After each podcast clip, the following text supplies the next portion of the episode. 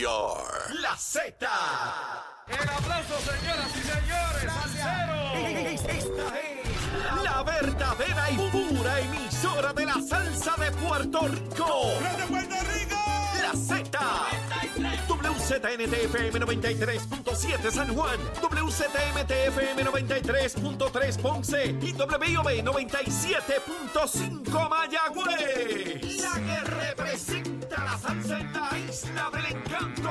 De aquí para el mundo. A través de la aplicación La Música Z93. Tu, tu emisora nacional de la salsa.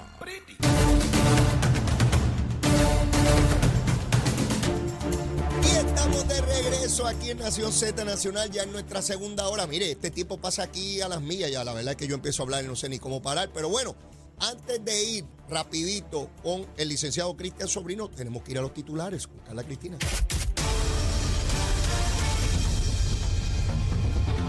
Buenos días, soy Carla Cristina informando para Nación Z Nacional de los titulares ante información que revela que Luma Energy ha recibido ingresos por concepto de aumentos que no proceden en las facturas de energía eléctrica según el presidente del Senado, José Luis Dalmao. Este reclamó al consorcio que devuelva ese dinero a los abonados y planteó que la empresa ha facturado en exceso al incremento real ha experimentado el petróleo desde julio de 2021 hasta septiembre de este año. Y por su parte la gerencia de Luma negó las imputaciones de Dalmau y sostuvo que la empresa nunca ha aumentado o propuesto aumentar las tarifas de los clientes a la vez que aseguró que no se beneficia económicamente de ningún cambio o aumento en los costos del combustible de generación, mientras la presidenta de la Comisión de Desarrollo Económico, Servicios Esenciales y Asuntos del Consumidor del Senado, Gretchen Howe, informó que iniciará una investigación con relación a la emisión de facturas por parte del consorcio luego del paso del huracán Fiona. Y en temas internacionales, el presidente de Ucrania, Volodymyr Zelensky, reafirmó ayer su rechazo a cualquier negociación con Rusia porque según el mandatario, el país que la invadió está demostrando con sus ataques terroristas que no tiene voluntad de diálogo. Y de otra parte, Irán vivió el pasado sábado una de las jornadas más duras de las protestas desatadas por la muerte de Masa Amini, con enfrentamientos en una docena de ciudades, huelgas y abucheos al presidente en unas movilizaciones que entran en su cuarta semana. Para Nación Z Nacional les informó Carla Cristina. Les espero mi próxima intervención aquí en Z93. Estás con Nación Z Nacional por el Habla Música y Z93. Vamos arriba, vamos arriba tempranito en la mañana. Todavía hay gente durmiendo ah, en ropa de dormir en la cama, pero están sintonizando aquí en Nación Z Nacional, deseosos de escuchar al licenciado Cristian Sobrino, que ya está aquí, ya está aquí con nosotros. Cristian, buen día. Buen día, Leo, y buen día a la audiencia en Puerto Rico y fuera. ¿Cómo estuvo ese fin de semana? ¿Bien? Estuvo bien, estuvo tranquilo. ¿Tranquilo? Sí. Perfecto. Muy bien, tremendo. Mire, como tiene que ser, como tiene que ser.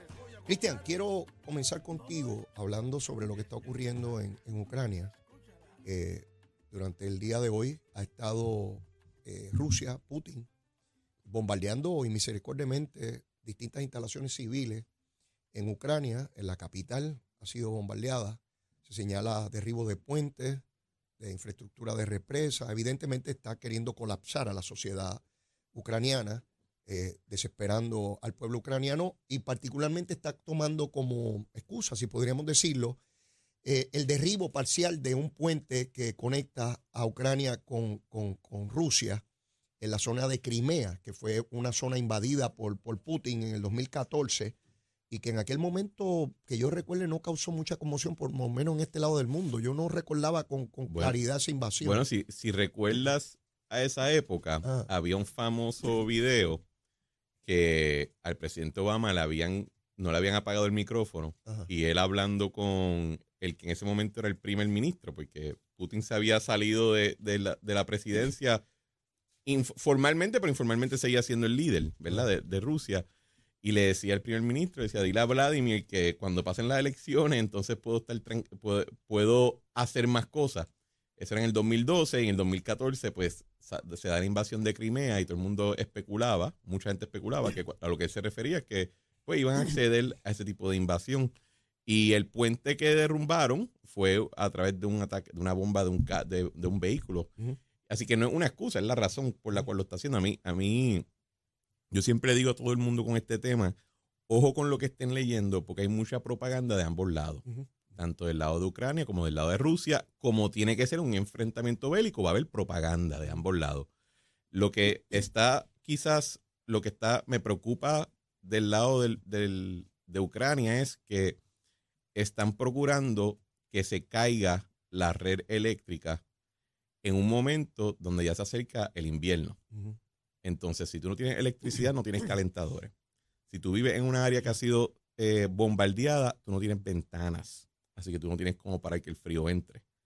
Y la, la prueba de cuánto puede resistir eh, tanto el, el, ejército invasor como el pueblo que está defendiéndose va a depender en gran parte de qué ocurre este invierno y cuánto pueden aguantar esa presión. ¿Cuánto tú crees que abonó a todo lo que está sucediendo el que la comunidad internacional eh, permitiera o, se hiciera de la vista larga con la ocupación de, Rusia de, Crimea? Porque evidentemente Putin se, envalentona a partir de ese momento sea, yo llegar y quedarme con territorio de otra nación, este, eh, y ya, se acabó. Yo creo que él estaba envalentonado hace mucho tiempo. O sea, el, el, desde el 2003, luego de la invasión de Estados Unidos a Irak, Putin empieza en discursos internacionales a hablar de un concepto que él hablaba de la, de la Rusia antigua, empieza a traer argumentos de cómo eh, durante la caída de la Unión Soviética,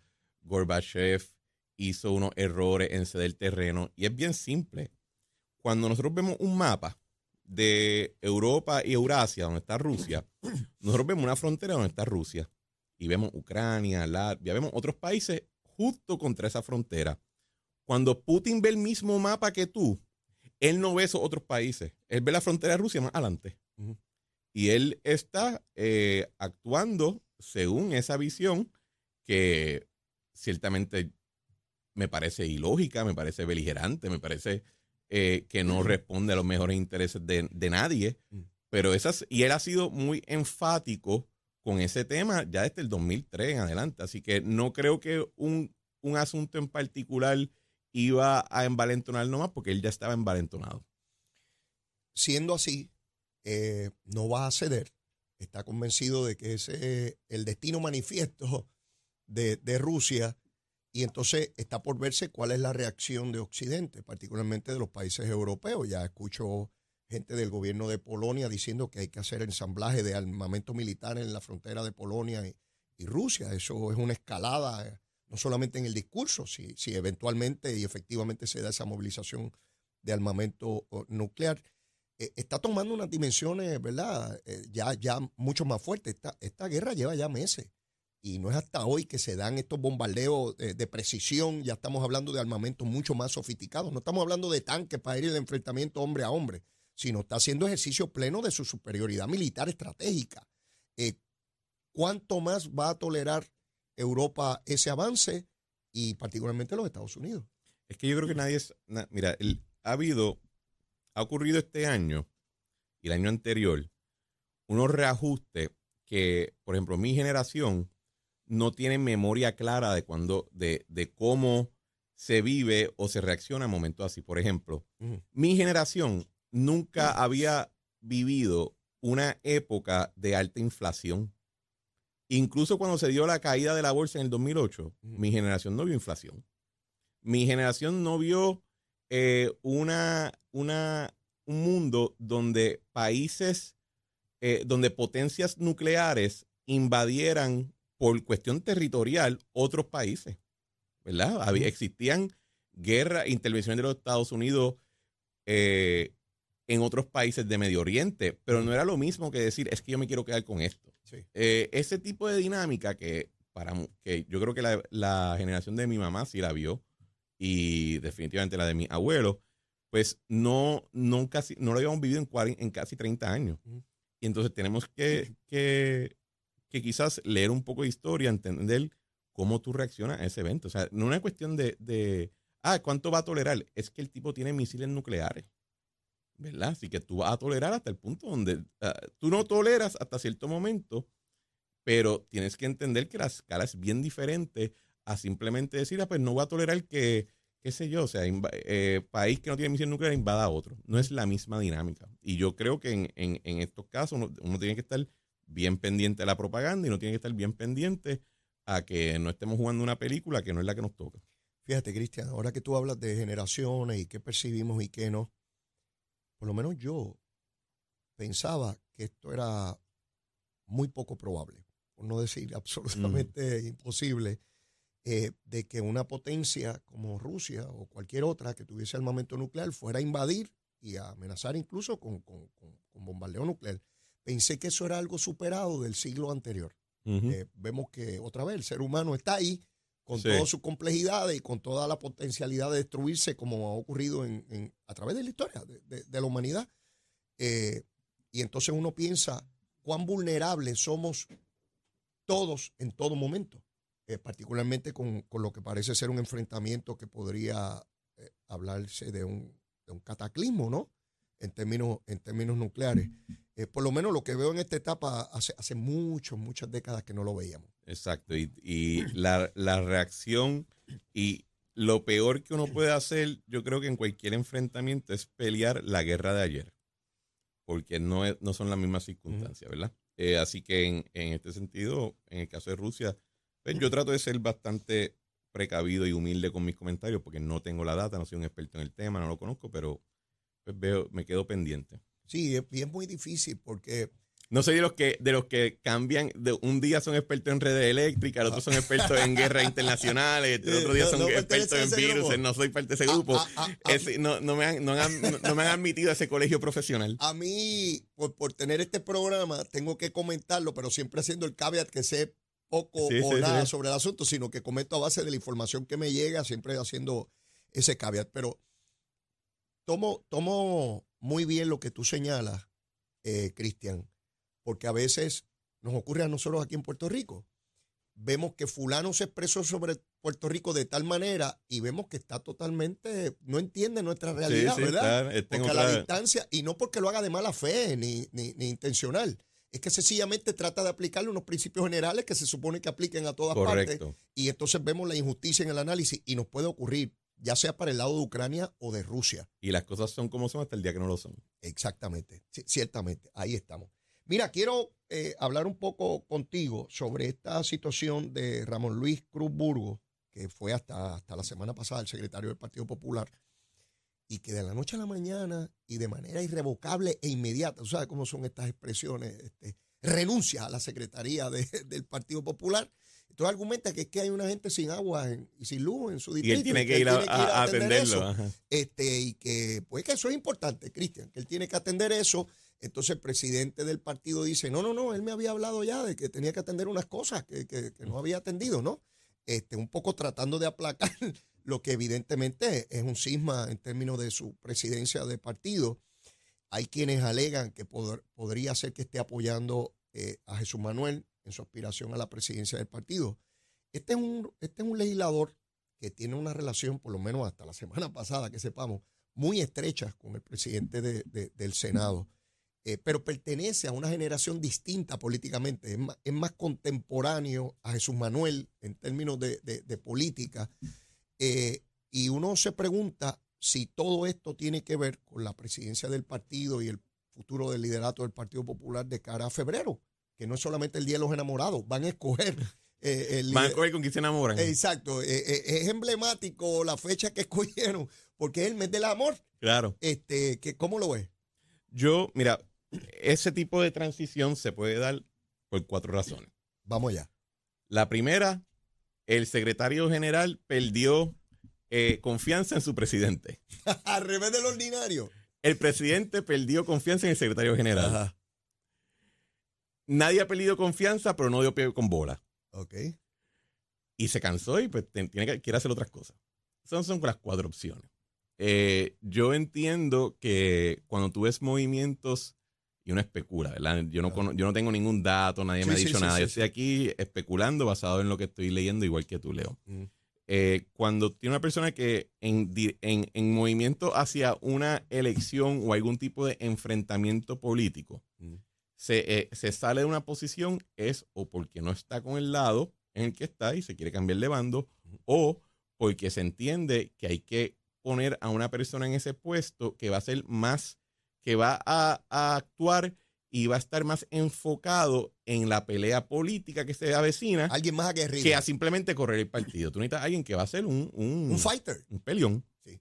Y en ese sentido, yo creo que esa segunda opción puede ser la que estamos viendo, que simplemente pues, el, presidente del Partido Popular está empezando a hacer su movida para tener personas clave en estos puestos oficiales que adelanten su capacidad de tomar control absoluto del partido. Ramón Luis Cruz Burgos pagó un precio muy alto por ser secretario de- del Partido Popular. Tatito lo, lo redujo a la obediencia con un presupuesto menor al que tienen los PNP en la Cámara. Eso es cuando el presidente sencillamente te estrangula, te hace Sí. pedazos.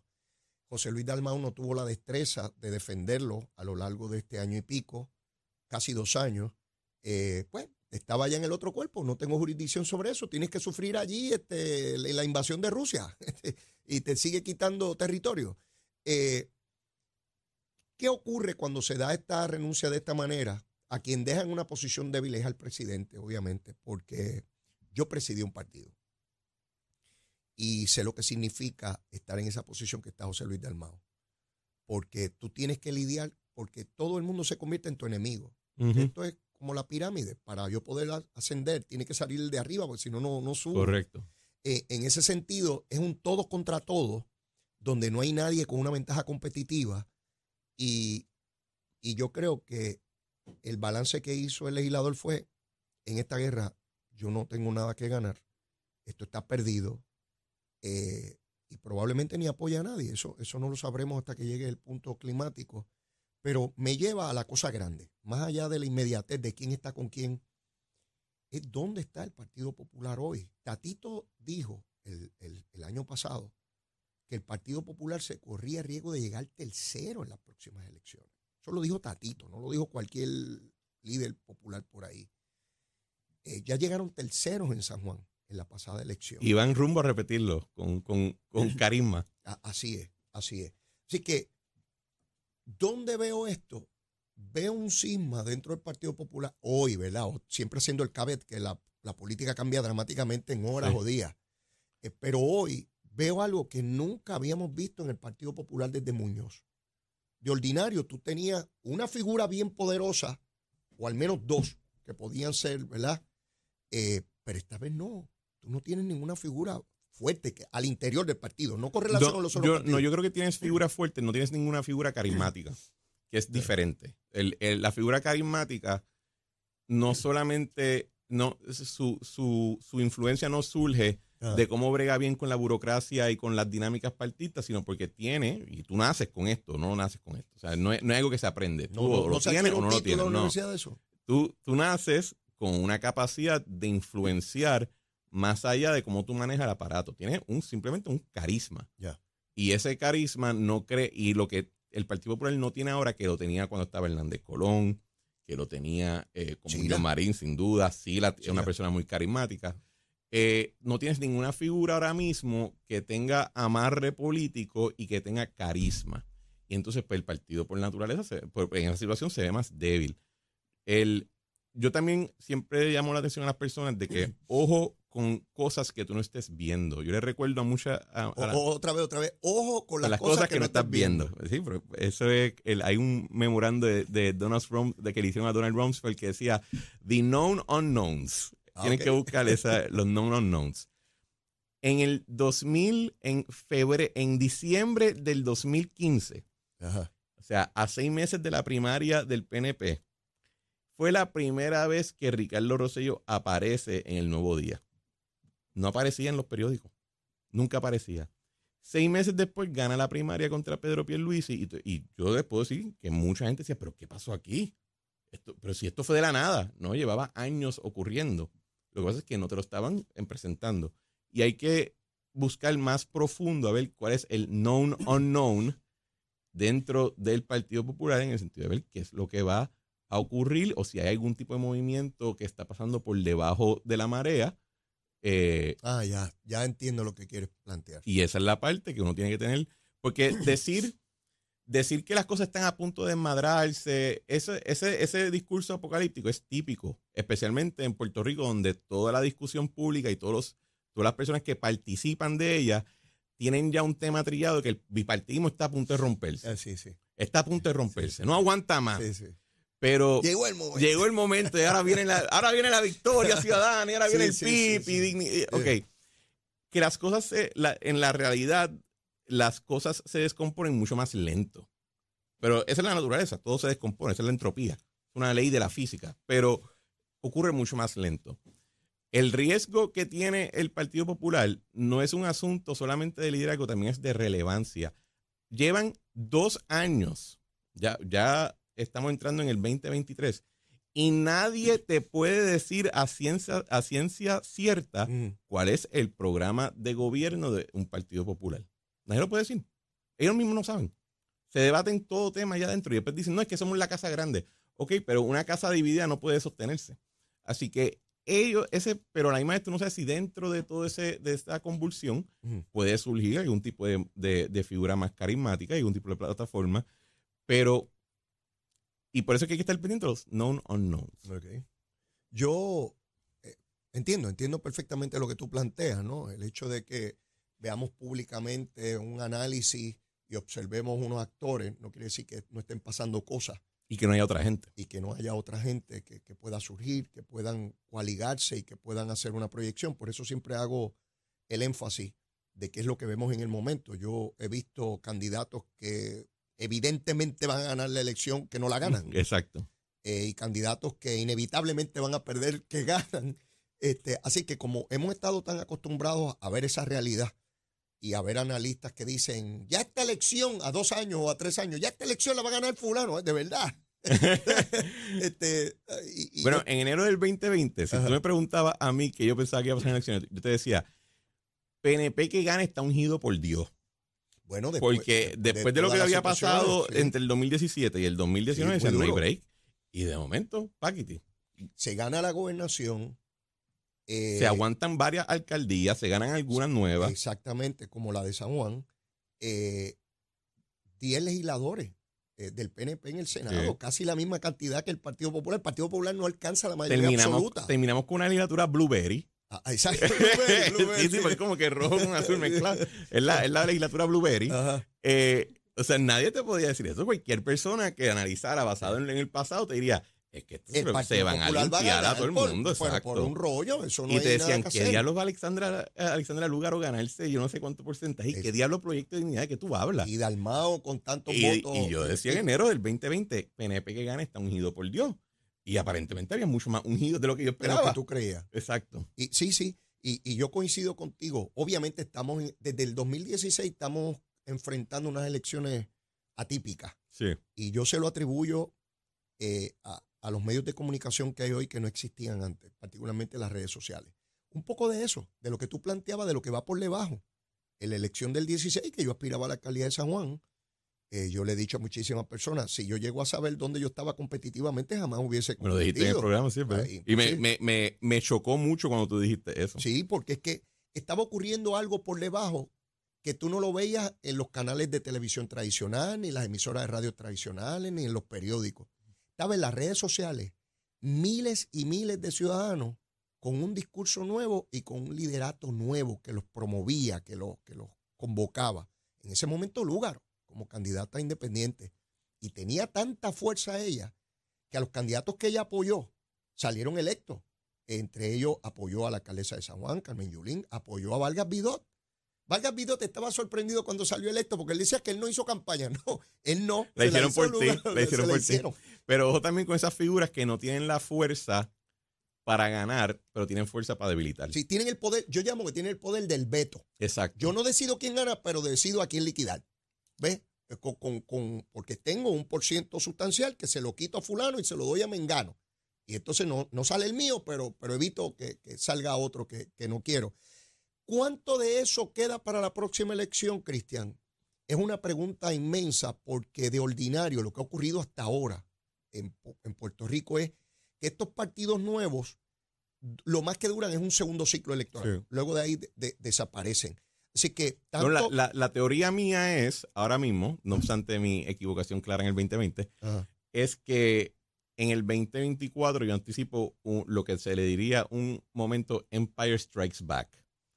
en la película, en la trilogía original de Star Wars, en la primera película, Mm. los rebeldes ganan, Mm. y en la segunda, el imperio le parte la cara a todo el mundo, le corta la mano a Luke Skywalker y tienen, y tienen a todo el mundo corriendo despabilonado. O Pues, sea, que, que regrese el yo- bipartidismo. el bipartidismo yo, es mi entender o mi análisis de que el bipartidismo puede tener un momento Empire Strikes Back Mm. en el 2024, porque primero las redes sociales que tú comentabas que, que eran tan relevantes en el 2016, eso se ha minado grandemente. O sea, la- las ¿A qué redes te refieres con que se que las redes sociales ya no tienen ese, ese, te lo pongo, ya, ya se conoce ese campo de batalla y todos los actores están en él y nulifican el, la, la- la Ah, posible ventaja ventaja competitiva. competitiva que te podían proveer anteriormente porque ya todo el mundo sabe que existe. Porque el bipartidismo ya entró ahí Ya entró también. ahí y pues se acabó el tema ahí.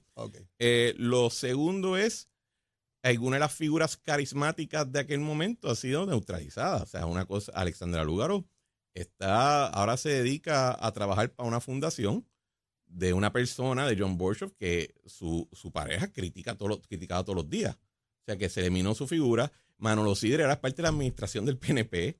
Eh, Vargas Vidot, pues siempre tendrá su silla, pero cool, ya se acabó el tema. O sea, que esa, ese, el, el efecto nuevo, Ujú. Pues ya no está ahí ya no es nuevo. están, están cortados, han cogido sus cantazos. Así que no, y no ha aparecido una nueva figura más allá de, de quizá en Proyecto Dignidad que O sea, tenía que- su figura. es una réplica de lo que venimos viendo del 16, del 20. Así que esa, ese se tipo de la ese- novedad. la novedad se va y entonces tiene, pues, la gente, el electorado también es cada vez mayor. Eh, la, el PNP y el Partido Popular todavía sostienen una base fuerte Sí. de que siempre va a votar íntegro por ellos. O sea, el- Ujú. la única razón que el PNP gana en esencia es porque tuvo una tuvo mayor apoyo en el voto íntegro. Ese apoyo no se va, yo dudo que vaya a disminuirse en el 2024 comparado al 2020. Yo creo que puede aumentar porque gran parte de la participación baja que hubo en la elección ya no está, que era la cuestión de- de- del COVID. el COVID no es un factor. Miles y miles de electores mayores no fueron por miedo al COVID. Otro elemento para el posible Empire Strikes Back. En el 2020, esencialmente la primaria entre el PNP duró seis meses y ambos candidatos solamente tuvieron seis meses para recaudar fondos. O menos de un año, ya no es lo mismo. O sea, el, e- eso tuvo el efecto de que todos los partidos, incluyendo los minoritarios, estaban a la misma escala Sí. en términos de recaudar recursos. En lo, en- yo te aseguro que eso no va a ser la dinámica No, en este ahora momento. no. El gobernador tiene una ventaja dramática sobre los demás, ¿verdad? En términos de, de recursos económicos. De hecho, cualquiera de los candidatos del Partido Popular que se vislumbra hoy comienza en cero, Correcto. en cero. Eh, y eso es muy difícil, eh, cerrar esa brecha antes de que, de que llegue la elección general, particularmente cuando eh, ya la gente no, no, no da tanto dinero como, como, como era en el pasado. Así que en ese- el- el- los discursos, las plataformas, todo eso tiene su rol en la, en la política y en la victoria electoral. Pero todavía se gana con artillería pesada y eso cuesta chavo. Es verdad. Mira, le decía una buena amiga a un candidato, un candidato en una ocasión, me voy a reservar el nombre, decía, hay que hacerle una campaña de vergüenza contra dinero. Y la buena amiga le decía, fulano, lo que pasa es que para hacer una campaña de vergüenza contra dinero hace falta dinero. Exacto. Sí, de sí, otra sí. manera no se puede hacer. Y pues, en ese sentido, en- por eso es que yo digo que te- se están la- las condiciones para un momento Empire Strikes Back. Vamos a ver si se da. Si lo otro, la otra posibilidad es que el PNP sigue su rumbo, pero el Partido Popular se desplome. Eso es posible. Bueno. Lo- que es lo que dice Tatito, que aquí va a haber un desplome. Yo no sé si fuera del área de San Juan eso, las condiciones están ahí para eso. No sé. Yo siempre escuché que había que eliminar el centro, polarizar para lograr la igualdad. Tú polarizabas, están los que creen en la independencia y los que creen en la estadidad, y cuando tú haces eso, Sí. eh, pero para eso el centro tenía que desaparecer. Si estamos en cerca de eso, yo tampoco lo sé, ¿verdad? No tengo una bola de cristal, pero, pero siempre escuché ese planteamiento, porque al final de cuentas, dos terceras partes estarán hacia la igualdad y una tercera parte estará hacia la independencia. Un poco por ahí anuncia la cosa del resultado plebiscitario de- del 20, para el cual no se hizo campaña. Ese voto Sí. llegó ahí silvestre, Na- na- porque bueno, nadie tenía recursos para ¿Es eso. o no es que en, en un momento todo el mundo, mucha gente dentro del PNP estaba con- preocupado Así es. de que el problema con ese referéndum era de que iba a perder la estadidad y que iba a aniquilar el movimiento para siempre. Así fue, así y, fue. y to- y todo el mundo juraba que eso iba a pasar. Así es. Mucha gente. Eh, ¿Y qué pasó? De momento, la misma persona que decía, ay, no, no quiero votar por el PNP, decía, ay, por la estadidad. Y de momento se, se da esta dinámica donde muchas personas te decían en privado, bueno, o sea, una cosa no tiene que ver con la otra. Y ahí es que a mí me, me, me levanta la, me prende la bombilla de que aquí hay una posibilidad de un movimiento 65% pro estadidad feliz de la vida y más porcentaje. Lo que pasa es que no, no se puede atar a, la- a a- las dinámicas y las personalidades de un solo partido. Sí, porque a- al final se encierran los ciudadanos de que no, yo soy popular y tú eres PNP. Yo te voy a Exacto. contra ti y tú contra mí. O te voy a votar en contra porque no te quiero dar la razón. Eh, Exacto, también Sí. está eso. Aunque, aunque, aunque sea para mi favor. Aunque sea a mi favor. Mire, tenemos que ir a una pausa y seguimos quemando el cañaveral. Cuando regresemos, venimos con la propuesta de almuerzo que trae Cristian Sobrino hoy. Llévatela, chero. Buenos días, soy Carla Cristina informando para Nación Z Nacional. En el tiempo, el Servicio Nacional de Meteorología nos informa que los vientos que tendremos hoy moviéndose del este a velocidad de hasta 15 nudos provocarán que el mar esté picado con olas de hasta 5 pies en la mayor parte de las aguas de nuestra región y el riesgo de corrientes marinas continúa moderado en las playas del noroeste y bajo en el resto de las costas. Se exhorta a navegantes y bañistas a que estén atentos a la actividad de tronadas que pudiéramos observar durante el día de hoy, por lo que se recomienda que se informen además sobre las condiciones climáticas y marítimas antes de lanzarse a realizar cualquier actividad acuática. Más adelante les hablo sobre qué esperar del clima hoy para Nación Z Nacional.